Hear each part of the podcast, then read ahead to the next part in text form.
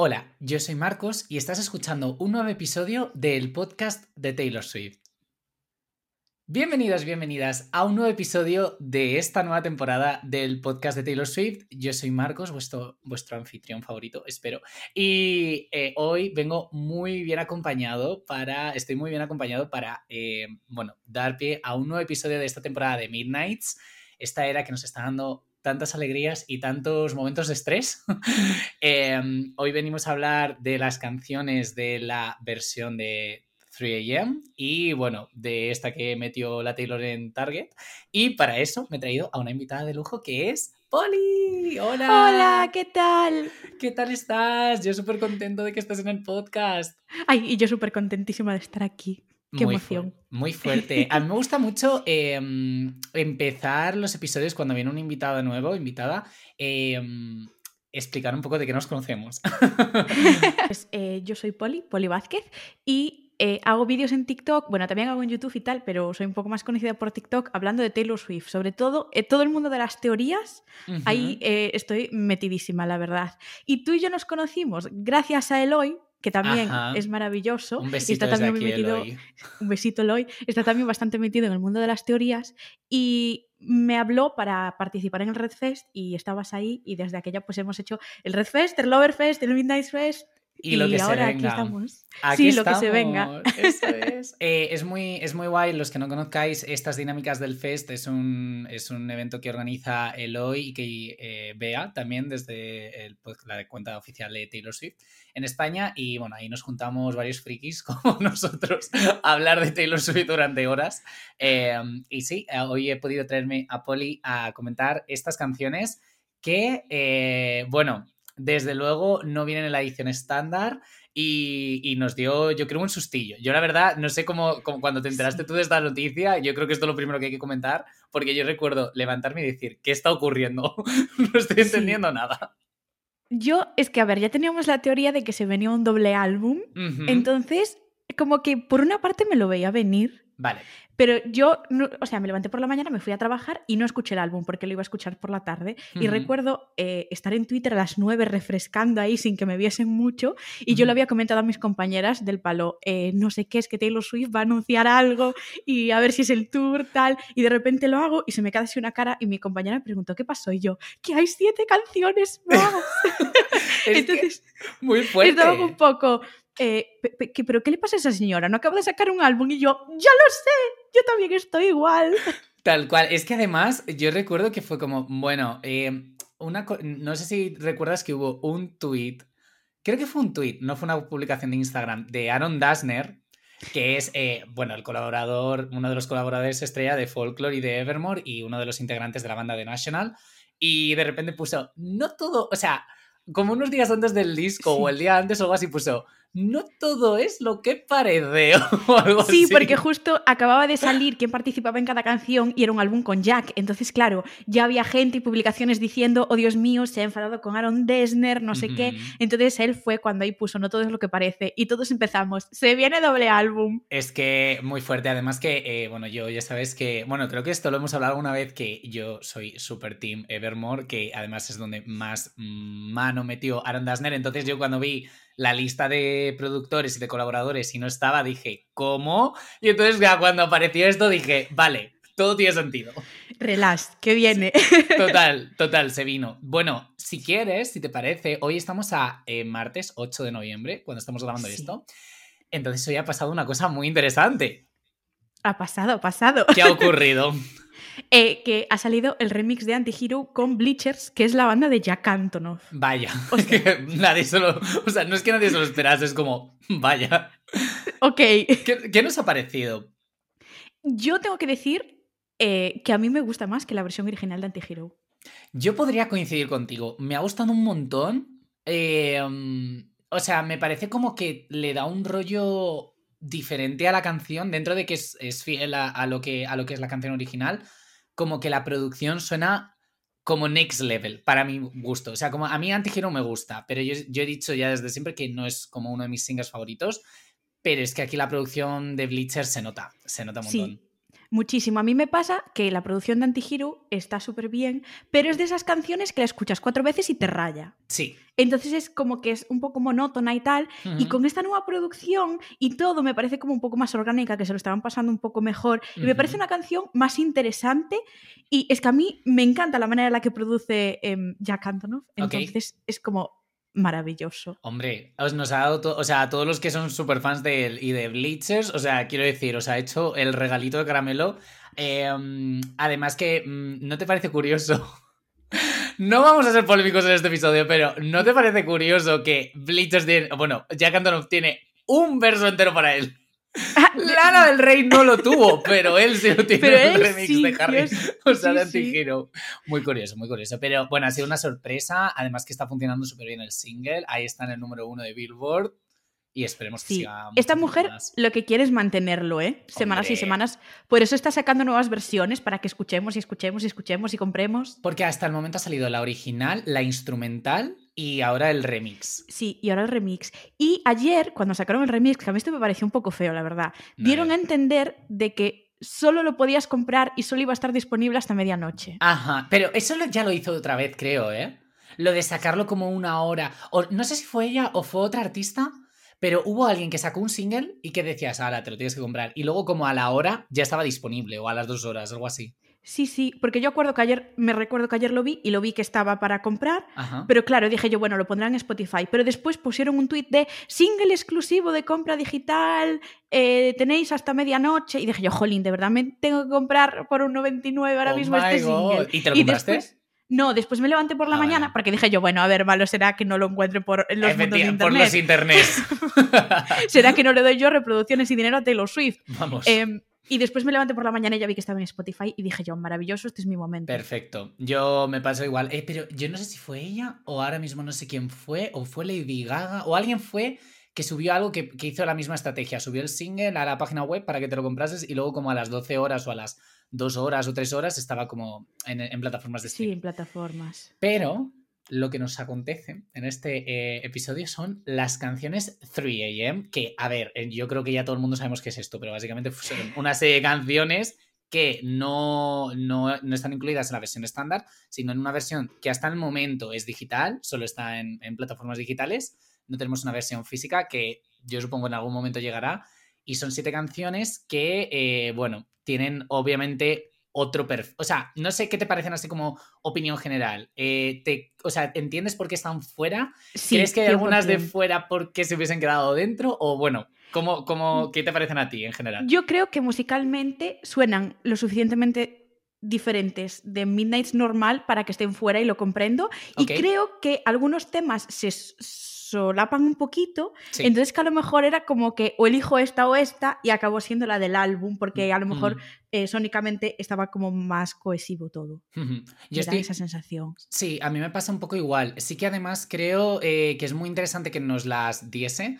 eh, por el hecho de que yo, por ejemplo, hay una, bueno, ya iremos, ahora hablamos de todas, pero hay una que yo para mí, eh, yo una de las cosas que dije en el episodio de, de- de mi opinión general de, de, Midnights es que creía que iba a llevar otra dirección de sonido, desde mi punto de vista. O sea, yo pensaba que iba a ir por un estilo y que me gustaría mucho que Taylor Swift explorase ese estilo. Y hay una de estas canciones que es que va por ahí completamente y yo, uff, Dios santo, ahora necesito como un disco entero de esto. Y, um, pero sí, estoy de acuerdo de que no terminan de entrar, o sea, no terminarían de encajar desde mi punto de vista a nivel de sonido en lo que es la edición estándar, pero son muy interesantes. Así que sí que te parece, vamos a empezar por The Great War, que es lo que abre esto, eh, la Gran Guerra. A mí de Grey War me encanta, me encanta. A mí o también. sea, bien, empezamos bien. tanto, me gustan muchísimo las... No, no veo skips en las 3am, la verdad. ok. Pero The Great War recuerdo escucharla y decir, oh Dios mío, esto es diferente, eh, me encanta. La letra es maravillosa y sin embargo es un bopazo que A yo mí- lo doy todo ahí. Eh, Efectivamente, eh, a mí me recuerda, eh, lo primero que quiero decir es que me recuerda mucho, eh, es como una mezcla entre red y folklore, o sea, en plan, como está ahí como un poco a medio camino. Me parece que es un bopazo, o sea, y sobre todo me parece como muy interesante la letra en el sentido de que pues hace como esta metáfora de sobrevivir a la gran guerra en el hecho de una pareja que como que tiene que sobrevivir a una batalla como, bueno, una guerra en total, ¿no? Para seguir adelante. No me termina de quedar del todo claro desde al final continúa con esta relación o no. O sea, como que es raro porque al final de, la, de, la, de toda la canción dice algo como eh, We were burned o algo así. Entonces no entiendo si está hablando como desde el futuro, ¿sabes? En plan como diciendo, vale, eh, esta relación no siguió adelante, eh, pero sobrevivimos esa guerra porque, no, ¿sabes lo que te quiero decir? O sea, se me hace un poco confuso, a mí personalmente. Yo es que tengo clarísimo sobre qué va esta canción, entonces nunca me ha surgido esa duda. Ah, bueno, Y- perfecto, pues venga, o sea, pues es que estás. literalmente esta canción es la guerra que sucedió para que después Taylor Swift escribiese Afterglow. O sea, para mí es Uh, eso, porque- me encanta eso, ¿eh? No sé en qué, o sea, no sé quién se inventó esto y no sé de dónde sacamos este, este dato, pero hay un Hmm. dato por ahí por internet que se dice que Taylor Swift intentó romper con Joe Alwyn y Joe Sí. Alwyn le dijo no mi ciela. Entonces, Digo, ¿de que- qué dices? eh, no, porque además hace referencias en Cornelia Street, como ella se fue y no sé qué, Sí. y después él la llamó de vuelta. Entonces yo creo que habla de esta guerra que tuvieron al principio de la relación, cuando a Taylor Swift le pasó un poco lo que le pasó con Taylor Lautner, de esto está yendo muy bien, tengo miedo, normalmente me hacen daño, me piro ya.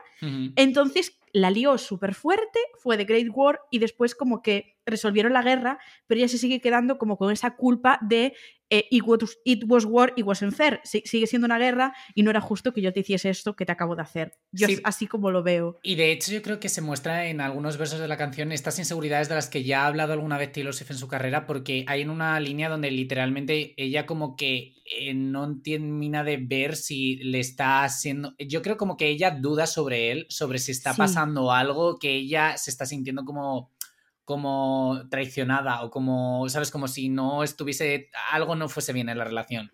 Y es ella la que ocasiona todo esto, que efectivamente eso es el, el main topic de Afterglow, que eh, la conexión me parece espectacular, ¿eh? Sí, yo la primera vez que la escuché en mi reacción está, ¡Oh Dios mío, este es Afterglow! Madre mía, ¿eh? Eh, bueno, eh, o sea, a mí también es una de las que más me gusta del disco y sobre todo me gusta un poco esta... Yo creo como esta idea también que recoge de que alguien hay veces que te encuentra como en un punto, porque yo creo que, cuando, que Taylor Swift en ese momento no estaba muy...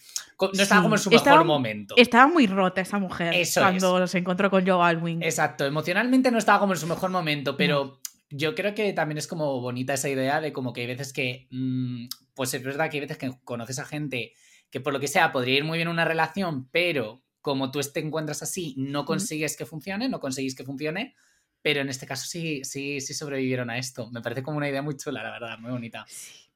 Ay, bueno, pues eh, de venirnos arriba, nos venimos abajo, nos pegamos una hostia seca Tremenda. con Bigger Than the Whole Sky. Eh, sí, esta Bueno. canción... ¿Qué? Porque yo aquí tengo mis cosas. o sea. No, sí, es que está claro que va sobre una pérdida. eh, es súper dolorida esta canción. Sí. Eh, sin embargo, hay mucha gente que está diciendo que es eh, su skip como lo es Soon You Get Better o Ronan. A mí Hasta de momento No.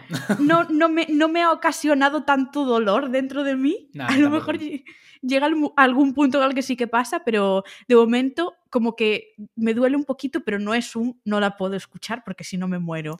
¿sabes? Yo creo que sí, eh, entendiendo porque a mí Ronan, mm, o sea, es una canción que mm, no suelo volver a ella, porque me duele. Eh, y Soon You'll Get Better también, porque además Lover es como que estás como de fiesta, excepto en algunos, estás como de fiesta y de repente te suena eso y te quedas un poco tal.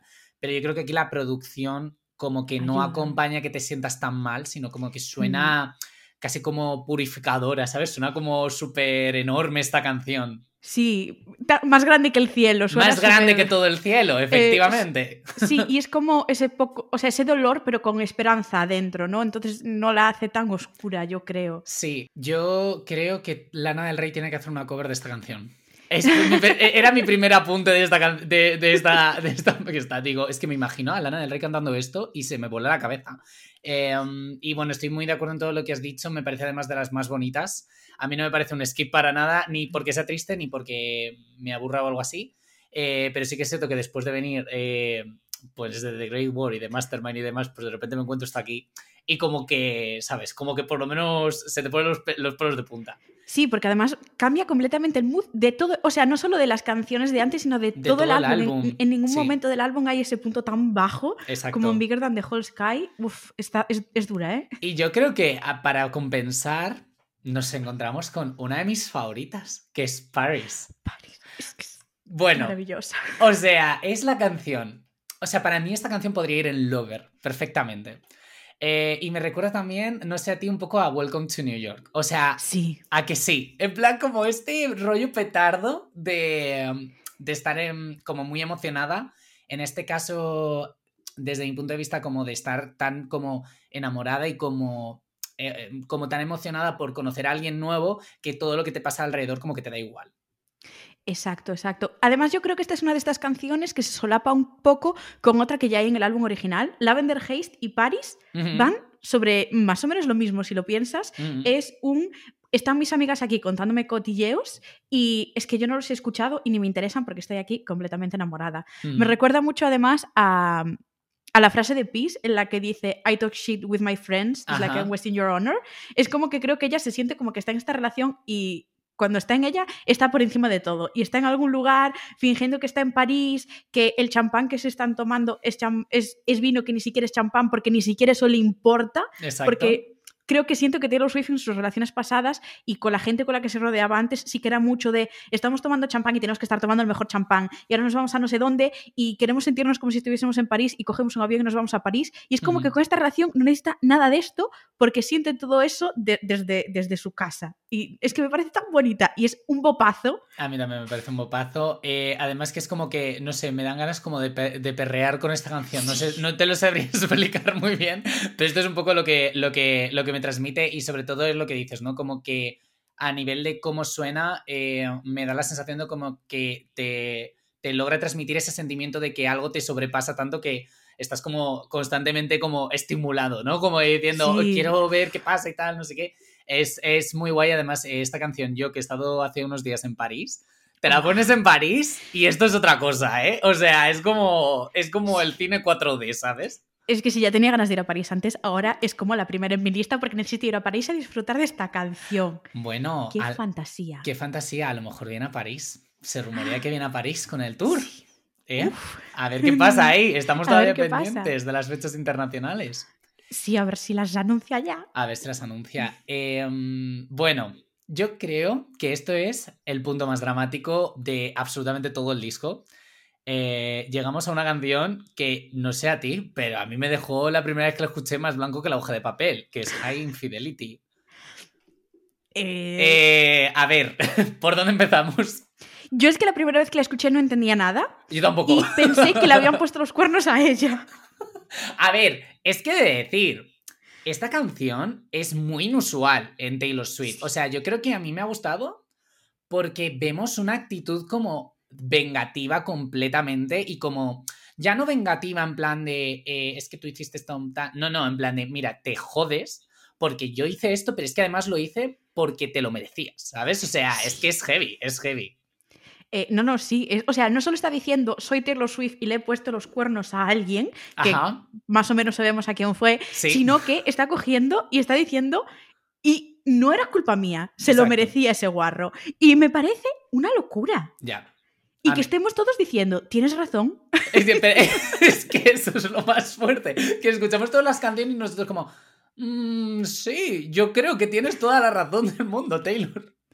Porque, Sí, sí. porque claro, yo te iba... Mi pregunta era, ¿dónde estaba el 29 de abril, Poli? Tú que eres la de las teorías. Sí, mira, hay muchas teorías porque hay como muchas fechas, pero yo podría poner la mano en el fuego, que es 29 de abril, día en el que sale This is what you came for, y que Uh. ella se fue a la fiesta de cumpleaños de eh, Gigi Hadid. Entonces, como que no estaba ahí con él y tal, y bueno, cositas. Y bueno, ese- eh, digamos que creemos que está bastante claro, ¿no? A, Sí. a mí, eh, mm, me, aparte de, de, bueno, del gossipeo que hay en esta canción ¿no? y de cómo está escrita y de esta actitud, esta actitud, es como una de las que me, me- a mí más se nota que está producida o coproducida por Aaron Dessner. O sea, el sonido me Mm. recuerda incluso un poquito, o sea, no que entras en Evermore porque no encaja tanto a nivel de temática, pero sí que a nivel de sonido suena como rústica esta canción, es que no te lo sé explicar. Sí. Suena como el siguiente álbum tras Evermore. Bueno, de eso vamos que a hablar que- después. que es, pero- que lo es, pero, pero entiendo lo que quieres decir. Eh, a mí me gusta mucho, además, eh, hay como, como frases, ya te digo, como súper incisivas, como... eh, hay, hay una que me gusta un montón que dice, y que creo que tiene mucha razón, ¿no? Que es como, creo que una de las razones más, una de los motivos, o sea, de las formas más crueles de matar un amor es eh, no haciéndole caso. ¿no? O, cuando le dice directamente, cuando le confronte, le dice, como tengo que decirte que fue esta persona la que me volvió a, traer a la vida. Es, es, interesante. Yo me gustaría un poco que Taylor se soltase más la melena en este sentido y nos diese canciones más, más así, porque desde luego es todo un viaje. Sí, sí. Y que sobre todo demuestra que las cosas no son tampoco súper blanco y súper negro. Que obviamente una infidelidad siempre está mal, pero que muchas veces viene también por cosas que, hay detrás, ¿no? Sí. Y no sé, me gusta esta forma que tiene ella. Me, de nuevo, me sorprendió mucho la forma en la que dice: No me arrepiento de, lo que pasó. pero, es que eh, creo que esto es un sentimiento superhumano y yo creo que con Taylor Swift, eh, digamos que siempre estamos como desde una perspectiva como cómo se ha sentido ella frente a algo y cómo de alguna forma como eh, pues ha acabado siempre alguien una relación con ella o no le ha prestado atención tal. Pero yo creo que al final eh, lo que estamos debatiendo es como muy interesante porque es como que hay veces que también mola mirar al big picture y entender también bien qué está ocurriendo y aquí es que lo deja bastante cristalino. Es que queda clarísimo. Y es un sentimiento superhumano que a veces, de vez en cuando, yo no le deseo el mal a nadie, pero hay veces que dices, jódete, ¿sabes? Exacto. Eh, pues esta canción es eso, es un jódete, ya está. Sí, es un ojalá haberte los puesto antes. efectivamente, a ver, eh, ojalá no haber malgastado mi tiempo, ¿no? Eh, pero bueno, después de High Infidelity llega para mí una de las canciones más extrañas de, de, este, de este disco y una canción que he de decir que a la primera no me gustó nada, ahora sí me gusta, pero la primera vez dije, ¿qué es esto? Que es literalmente glitch o un error, un como algo que es que no sé sí, una interferencia, ¿no? Una interferencia, así como algo que, se rompe. Sí. Eh, yo la primera vez que escuché glitch, eh, o sea, me gustó, pero dije, no entiendo nada. O sea, entiendo el concepto de la canción de que eh, tú y yo íbamos a ser solo amigos y éramos un lío de una noche y acabamos juntos y qué es esto, ¿no? Sí.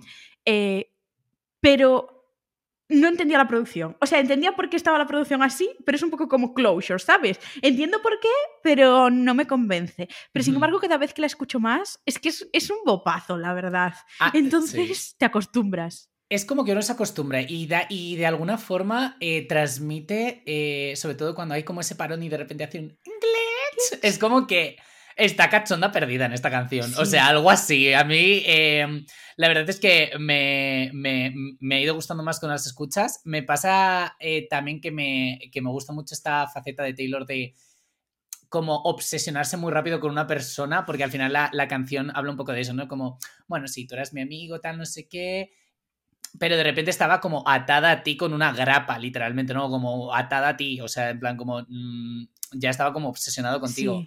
Eh, lo único que a mí me queda un poco como en blur line es, son estos 2190 días. Dice, hizo, dice, hay un verso en el que dice, ha habido 2190 días desde que nuestro amor hubo un blackout, no hubo un apagón.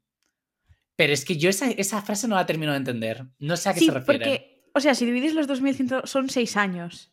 Entonces, e, el apagón es como el glitch que hubo que fue donde es que un poco eso, el glitch en el Matrix que hubo para que tú y yo acabásemos juntos porque de, de seguir la realidad normal nunca habríamos acabado juntos. Entonces hubo ese glitch y ahora llevamos seis años, que son los 2190 y no sé cuántos días. Estoy en shock, pero Poli, what the fuck, eres matemática, ¿eh? Yo ni me... eh, lo dividió la gente. ¿eh? Vale. Recogemos lo sembrado, porque es que, eh, what? Madre, yo no había pensado en eso. Es buenísimo. Es buenísimo, es buenísimo. Y después de esta interferencia, llegamos, no sé a ti, pero a mi canción favorita de las 3 AM. Esta canción que yo no sé pronunciar. Would've, could've, should've. O algo así. Sí. Eh, ¿Por dónde quieres empezar?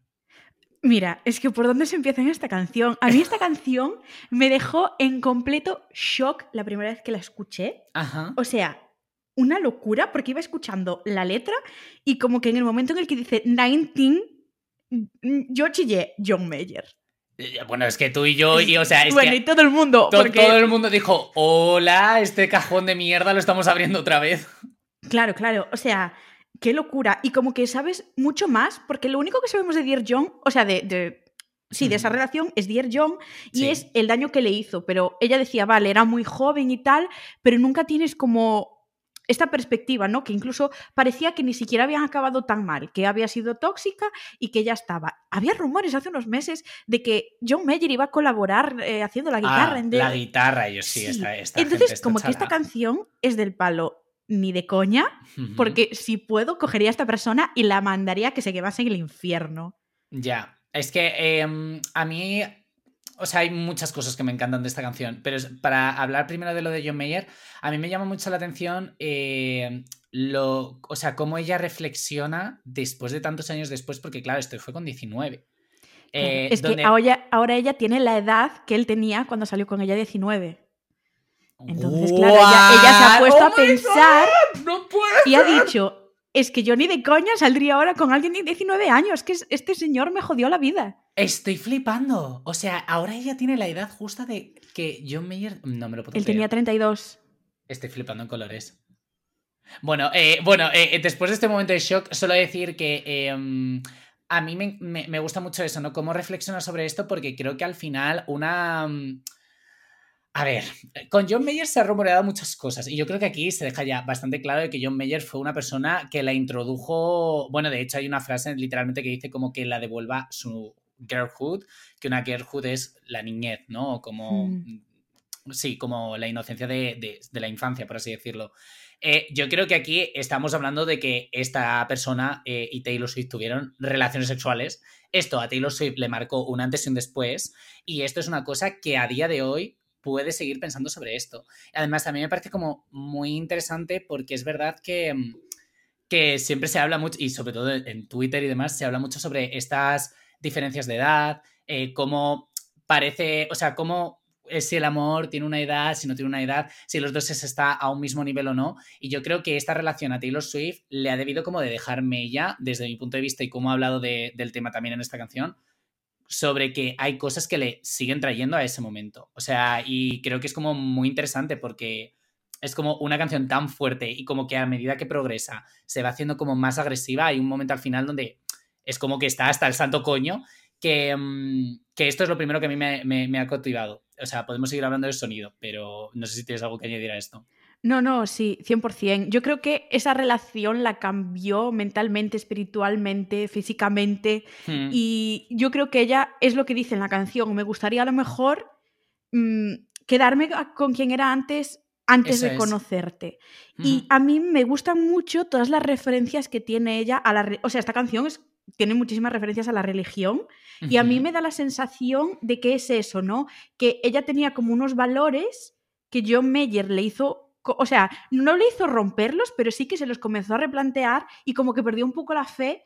Y ahora, desde, la- desde sus últimos álbumes, me da la sensación de que ella lo ha la ha recuperado y se arrepiente muchísimo de haber perdido esa fe en su vida. Al menos a mí es la sensación que me da a la hora de, de escucharlo. Entonces ya no es solo em, que por culpa, entre comillas, de John Mayer, ella después haya tenido un gusto horrible en hombres, porque es un poco lo que nos dice en esta canción, por tu culpa Sí. he seguido eligiendo a el hombre mayor, a el hombre eh, malote, etcétera, y ahora se da cuenta de que de por qué era, ¿no?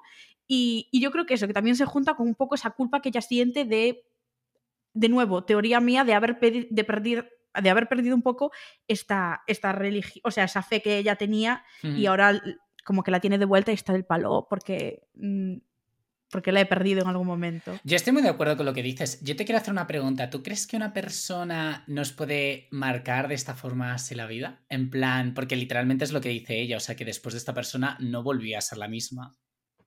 Sí, yo creo que sí. Yo creo que en general sí, porque además normalmente estamos todos muy centrados en nuestros círculos, pues en nuestra familia, en nuestro trabajo. Entonces, siempre que nos encontramos con alguien que viene de fuera, que está en círculos completamente diferentes, nos puede cambiar nuestra perspectiva del mundo. Y muchas veces esta perspectiva nos la cambia para mejor y abrimos la mente, y muchas otras veces nos la cambia para cosas que a lo mejor no la querríamos haber cambiado Sí. y preferíamos haber vivido más en no saber. Entonces, yo creo que, que sí, que 100% puede venir alguien a tu vida y cambiarlo completamente todo. Sobre todo cuando eres tan joven y, o sea, cuando eres joven y alguien más experimentado viene y te cuenta cosas de, no, porque yo sí sé cómo es la vida y esto es así. Entonces tú crees que te están iluminando y luego te das cuenta que no te están iluminando, te están manipulando, que son cosas diferentes. Puedo relatear, puedo relatear con esta canción, no digo más. Em, yo solo por cerrar eh, esta, solo diré que esto que hablábamos, hablábamos antes de que, de que em, de que hay canciones que, o sea, había una canción que no sé cuál hemos comentado antes de, de, que era la continuación de Evermore. Para mí, esta canción es lo que a mí un poco me hubiese gustado encontrar en sonido. O sea, este sonido como más oscuro, un poco country, incluso al principio como una guitarrita ahí como, como de fondo, ¿no? Como de country, pero como, como rockera. O sea, yo esto me lo imagino, ¿sabes? En un estadio con fuego. Eh, ojalá la incluya en el setlist. Em, eh, por favor. Y a mí me hubiese gustado un poquito que, hubiese tomado esta, este, este, este camino, pero obviamente tenemos Midnights, no pasa nada y no sabemos todavía todo lo que le queda a la carrera de Taylor Swift. Pero yo digo que a mí si me diese más canciones como esta, no le diría que no, la verdad. Sí, yo creo que todos nos esperábamos que, fuese algo así, Midnights. Además, por hacer un último pequeño apunte, es que el otro día vi un TikTok sí, sí, no, no, claro, los que, me rompió, me rompió la mente y es que eh, si te fijas en la canción Good of, could have, should have, o como se diga, que es, un trabajo. Esta canción, sí. Em, sí que hay una parte en la que lo dice todo junto, pero si te fijas en los versos, primero dice, si hubieses hecho esto, I would have. Y después dice, I could have, pero nunca dice should have, porque should have lo dice en Dear John cuando dice I should have known. Es que es una locura. Hola. Es pensado. Eh, si es, o sea, yo solo voy a decir una cosa desde aquí. Si esta teoría es cierta, Taylor Swift está fatal, ¿eh? O sea, eh, o sea, te quiero decir. O sea, estaría. Eh, o sea, me parecería inteligentísimo. Y, y, te digo una cosa, que es Taylor Swift, que lo puede haber hecho, pero me lo acabas de decir y digo, no me lo puedo creer. Es que yo recuerdo estar escuchando la canción y decir, ¿dónde está el should've? Porque tienes el, el al could pero el uh solo lo ponía cuando la decía todo junto. Y yo decía, ¿y esto? Y vi eso en TikTok y dije, claro, dice 700 veces en Dear John, I should have known. Eh, bueno, Poli, me has dejado la cabeza y yo creo que a todo el mundo que haya escuchado este podcast y no haya leído esa teoría, absolutamente yo me he quedado flipando. Así que, bueno, no, no hay más que decir. Sin embargo, nos quedan dos canciones que comentar. La última de las 3 AM. Que bueno, voy a necesitar tu ayuda porque Dear Reader, digamos, no es una de mis favoritas. es cute, pero bueno, como que tampoco es algo que me mate. Em, ¿qué, opinas? ¿Qué opinas de esta canción? Yo opino exactamente lo mismo. He empezado a apreciar un poco el puente, tiene un puente bastante, bastante chulo. Vale. Eh, la gente está en TikTok del palo. ¿Cómo decís que esta es la peor? No sé qué, si mira este puente. Pero sí que me parece un poco eso, es un carta a los fans y a mí esas canciones siempre se me suelen hacer un poquito pesadas. Ok, sí, eh, sí, sí. Entonces, claro, es como un yo te estoy dando consejos, pero a la vez eh, mi vida es una locura, entonces no tengas consejos míos. O sea, me parece como que el concepto está chulo, pero no sé, comparado con el resto del álbum, Dear Reader se me queda un poco, me vas a acabar el álbum con esto. O sea, entiendo por qué, pero a la vez me queda un poco cojo. A mí me pasa un poco igual. A nivel de sonido, eh, no es mi favorita. Me parece como. Me recuerda un poquito, aunque me gusta mucho más, eh, Address. Me gusta, me recuerda un poquito. Eh, no sé si son los dejes de, de, cómo dice las cosas o un poco como estas, esta un poco atmósfera así que tiene la canción pero se me queda también como un poco descafeinada porque, claro, hemos, venimos de unos trayazos uno detrás del otro, entonces de repente encontrarme 10 Reader para cerrar se me hace un pelín, bueno, un poco descafeinado, no pasa nada, eh, bueno, es lo que hay, no nos pueden gustar igual todas las canciones del álbum, pero, pero sí, sí que me parece interesante eso, ¿no? Como una persona, supongo que claro, que es ella o se pone desde el punto de vista de un narrador que como que da consejos a alguien. Y sí que es cierto que eh, esta persona sí o no o, su vida es una locura o ella misma se equivoca muchas veces. Entonces, al final, bueno, pues como que también te da un poco a entender esto de que, eh, bueno, una persona que te puede dar consejos tampoco... Porque yo creo que tendemos muchas veces en nuestra vida, no sé si a ti te ha pasado alguna vez, como a idealizar a las personas y, y que en el ejemplo de Taylor Swift, ¿no? Como, a Taylor Swift, tiene que saber, tiene que ser súper sabia, tal, claro, pero tiene que ser súper sabia porque se ha dado muchas hostias en la vida. Claro, y más que es una persona, es humana, que sigue cometiendo errores todos los días. Exacto. Y que, y que eso, que muchas veces haría cosas que a lo mejor nosotros no, etcétera. Y a veces es como, oh Dios mío, Taylor Swift todo lo sabe. Y yo creo que Taylor está un poco diciendo, eh, Eh. no pongáis esta presión sobre mí ahora mismo, no puedo. Sí, yo estoy totalmente de acuerdo y, y yo creo que hay veces que es eso, como que es importante mantener el foco en el que la gente a la que admiramos su trabajo, que yo siempre lo digo, en plan, con Taylor yo admiro mucho su trabajo, pero sí que es verdad que en su vida personal, aunque me la sé casi de memoria, eh, sí que es cierto que siempre pongo como una distancia porque entiendo que Taylor Swift tiene que tener sus cosas, igual que tiene que tenerlas cualquier persona, y me parece un poco, me parece interesante eso en la canción, ¿no? Como que ella misma dice hay cosas en mi vida que yo no he hecho bien y tal, pero bueno, yo te doy estos consejos. Y bueno, de esta forma se cierra las canciones de las 3 de la mañana. Sí que nos queda una en el tintero que no es... Yo la verdad no he entendido muy bien esto, ¿eh? O sea, no he entendido muy bien una canción de Lux en una versión en, en, en, en físico, pero luego saca esta. Un poco extraño, pero bueno, estamos hablando de Hits Different. Sí, exacto. Eh, The Hits Different, porque luego también sacó la versión de Sweet Nothing de piano, que no hay mucha diferencia con la normal. Eso Y- son un piano y unas trompetas. Ha Sí, quitado las no- trompetas. No hay mucha diferencia. Sí. Y la versión de Your On Your Own Kit, que también hay diferencias, pero tampoco tantas. Ah. Y Hits Different es como. ¿Qué es esto? En plan, yo la, la escuché y dije yo, ¿qué es esto? Ya. ¡Qué fantasía! A mí también me gusta mucho, ¿eh? Sí, además, eso, no, para mí entiendo por qué no está en Midnights, Ujú. pero a la vez, ¿por qué está en una versión deluxe? Es que no tiene nada. Normalmente, eso, las 3AM tracks, como que sí que se nota y tal. Kids Different me suena tan diferente. Tan diferente. Sí, Y- sí. No sé, e- es un temazo, ¿eh? Sí, Pero a, es súper diferente. a mí me gusta mucho eh, la idea de la canción de que te vuelves insoportable. Hasta el punto de que literalmente hay una línea que dice I stopped receiving invitations o algo así, ¿no? Como que dice, ya la gente, o sea, yo lo entiendo así, ¿eh? Como Sí. la gente ya ni me llama. O, o cuando al final literalmente dice, ¿son tus llaves en la puerta o es que vienen a por mí? Porque Que me he esa- vuelto completamente loca. Porque me he vuelto completamente desquiciada. Entonces, esa idea me gusta mucho. Sí que es cierto que yo no la entiendo como una canción deluxe.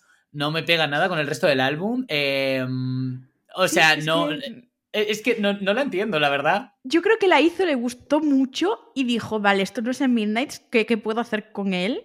Y con ella, y la metí- dijo, pues una- venga, le hacemos una edición de luz, que total a los de Target le tenemos que sacar canciones exclusivas. Efectivamente. ¿Tú tienes la versión? Le- No, no la tengo. no la He encontrado la canción por los interneses. Ya, yo, ta- yo también, hija, porque es que, a ver, te quiero decir, yo ya no me, podía- no me puedo comprar 15 ediciones de Taylor Swift, No. y menos ahora que estamos a punto de. eh, bueno, pues saca de. Bueno, del tour y de que tour. saque el álbum con las 3AM tracks, porque eso va a suceder. ¿Tú crees que eso va a ocurrir? Es que yo al, Mm. principio lo tenía súper claro. Ahora cada vez digo, "Mm, a lo mejor no. Pero como ya hemos comprado todos Midnights, todos los que queremos comprar Midnights, hemos comprado Midnights. Sí. Y ahora llegan las Navidades. ¿Qué puede Vale. hacer para vender en Navidades, que es como el, el momento marketing promo en general? Pues sacar la versión completa. No sé si a lo mejor sacará eh, todo Midnights entero o sacará un algo con solo las canciones 7 o las 3 AM. Pero yo creo que algo sí que va a hacer, a lo mejor exclusivo en la web, para que te lo puedas pedir por Navidad. Porque todos los artistas hacen esas Un cosas. detallito. Un detallito. detallito. Yo, yo creo que, eh, o sea, yo no lo sé tan, ta- o sea, no estoy tan seguro porque eh, a mí me dolió mucho que The Lakes no esté en una versión física de Folklore. Ni por el aniversario ni hostias. O sea, dejó esa canción ahí y bueno, con el vinilo de 7 pulgadas que yo no conseguí porque me pilló Oh. en San Jordi. Entonces eh, tenía que trabajar y no me dio la, no me dio la vida. Eh, pero sí que es verdad que si lo saca, yo creo que sí que lo sacará con Midnights porque al final así le contabiliza. Yo creo. O sea, si vendes Bueno, otra vez claro, el mismo sí. disco. Cuenta Claro. como versión del disco. Sí, claro. Ahora- sí, no lo o había sea, pensado. a ella, le, a ella le encanta remontar unos puestos en el Billboard siempre que puede Sí. y yo creo que sí. Pero ya te digo que ahora no estoy yo tampoco tan seguro, ¿eh? Porque ¿cuántos discos tendría ese vinilo? Eh, pues tendría que tener, yo creo que otro, ¿no? Solo con... Ah, bueno, claro, es que... el- es que Es que se me hace 13, raro 13 que ya va Midnight en sea uno. solo un, un vinilo, es verdad. No sé cuán largo más es, pero yo creo que no es más de 45 minutos más. Entonces, ¿qué le cabe? No, no, no, no, es cierto. Solo que me, me he liado porque como Folklore y Evermore y Lover, todos son dos. dos. vinilos, claro, de repente aquí nos ha venido solo con uno y es verdad que, que, que no, es lo, no, no es lo normal en los formatos. De cualquier forma, si lo saca, estaremos comprando. Bueno, eso está clarísimo. Somos carne de, de marketing y carne de Taylor Swift. Eh, con esto hemos llegado un poco eh, al fin de, de esta, de esta review de las 3am. Por lo, me- por lo general, eh, nos ha dejado súper buen sabor de boca. Eh, yo sé que es que a ti también Midnight te gustó mucho desde el Sí. principio. Me gustó Eh, mucho. pero yo tengo ahora una pregunta sorpresa que no te he comentado antes de empezar a grabar Uy, qué miedo. y que de momento he hecho a todos mis invitados, que es, por favor, rankea del 1 al 10 los álbumes de Taylor Allison Swift. Vale, a ver. Se viene. Yo lo he dicho, vale, que yo no soy capaz de rankear Midnights aún porque todos mis álbumes están rankeados con, con sentimiento y Con Midnights no tiene sentimiento y con perspectiva. Pero vamos a intentar meterlo. Vamos a intentarlo, vamos, a Vamos a intentarlo intentarlo. y a ver qué pasa, a ver qué pasa. A ver. Número 10 tenemos a Taylor Swift, Vale. a debut. ¿Alguien tendrá debut por encima de algo? Bueno, yo lo podría tener, ¿eh? ¡Ay! ¡Uh! ¡Uh! ¡Uh! vale. Eh, mi número 9 es muy controvertido, pero lo siento así y es Red. Taylor, bueno, Red Taylor's Version, todo. Red es de mis álbumes menos favoritos de Taylor. No lo comprendo yo tampoco, porque las canciones sueltas, o sea, creo que tiene sus mayores temazos y que las canciones sueltas son súper guays, pero escucho Red entero y digo, no. O sea, nunca soy capaz de coger y darle al play a Red. Es, ¿Sabéis cuando hacéis un, minuto de silencio porque se ha muerto alguien? Pues me estoy sintiendo exactamente igual, estoy flipando. Eres la primera persona que me dice que Red podría estar en, en- en- en- vamos, no llegar ni al top 5 de Taylor Swift. sí, es que... ¡Qué fuerte! sí, bueno, sí. no pasa nada, no pasa No. nada, no pasa nada. No, sí, todo el mundo se queda con la misma cara. Estoy en yo- shock, absolutamente. siento, no. ¡Qué fuerte! Bueno, bueno. Sí, sí. Después, estoy, estoy pensando en los álbumes de Taylor Swift, que tiene muchos. Ajá. Después, yo creo que vendría Fearless. Es que Fearless y Speak Now me bailan. Vale. Eh, pero ahora mismo yo creo que iría Fearless y después de... Espera. Tenemos el 10, el 9, el 8, el 7. Ahora viene el 7. Sí, Has sabido sería- dividir 2190 entre 6 años. Venga, no pasa nada. Sí, Vamos sí. por la posición El número 7. 7 sería Speak Now. Vale. El 6, claro, aquí es donde yo me empiezo a replantear, mm, vamos a añadir Midnights o sea, en sitios, pero creo que me gusta un poco más que Lover. Así que vamos a poner Lover Oh en el 6. Vale. Ay, es que me está doliendo, ¿eh? Ya, a mí también me está doliendo, no pasa nada. Mm. Y después... Vale. Después con Evermore me pasa que Evermore pasa de ser el 2 al 5 súper rápido. Pero ¿cómo se puede pasar del 2 al 5 rápido, porque Poli? durante todo el año no me apetece escuchar Evermore y después llega noviembre y diciembre y es lo único que escucho y me parece el mejor álbum del mundo. Entonces, dependiendo de cuándo me preguntes, Ajá. se queda de 2 o se va al 5. ¿Y estando a 8 de noviembre? Estando a 8 de noviembre, es que he estado muy metida en Midnights y no me ha dado tiempo. No pasa nada, puedes colocarlo ahí si es lo que te dice el corazón. Sí, pero a la vez, de verdad me gusta Midnights más que Evermore. Yo no te voy a condicionar, pero tengo clarísima esa respuesta. No, te la tienes clarísima. Sí, yo creo que pondría Midnights aquí, en el 5. en el 5. Ok, Yo creo que de momento es el lugar más seguro. perfecto. Eh, después, ahora mismo sí que de 4 iría Evermore. Reputation queda- in 1989 también me toca las narices Ajá. porque hay veces que uno está por encima del otro, pero voy a poner 1989 de 3, Ujú. Reputation de 2 y luego mi Ever Top 1 Folklore. Muy bien, Poli, pues has superado la pregunta. ¡Bravo! seguramente mucha gente tenga muchas opiniones que pondrán en los comentarios. Estaré emocionada de leeros a todos. No te asustes, no te asustes. Aquí cada uno, yo siempre lo digo, que venimos al podcast de Taylor Swift a dar nuestras más personales opiniones, Opiniones. que no son ni más ni mejores que, que las de los demás. Eh, yo creo que con esto hemos llegado al final del episodio, Poli. Ha sido un placer que te hayas pasado por el podcast de Taylor Swift.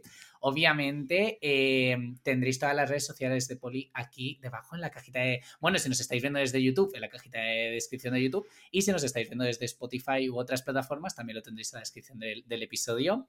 Muchas gracias, Poli. Eh, ya sabes que tienes las puertas abiertas para volver a pasarte cuando quieras. Y mm, cruzo los dedos para que podamos ir a, Al tour, por al tour, a The Eras Tour. ¿Cuál es la canción que más ganas tienes de escuchar de Midnight en, en directo? Buah, The Midnights, em, Mastermind. Es mi favorita. Mastermind. ¿Y de en general? y en- ay, Dios mío, en general es que todas las canciones de Taylor Swift no vale. ya, ya lo sé. Es de una- o sea, me acabo de sacar la pregunta de la manga, la verdad. Porque claro, además yo nunca he visto a Taylor en directo. Mi primera, Ah, ¿nunca vez iba, visto? mi primera vez iba a ser el Loverfest. Y claro, Ya lo siento, eh. Ya lo siento. Entonces, uf, yo creo que habría muchas. Pero yo creo que si canta Daylight, eh, me muero. Si no canta Daylight, la mato. Vale, perfecto.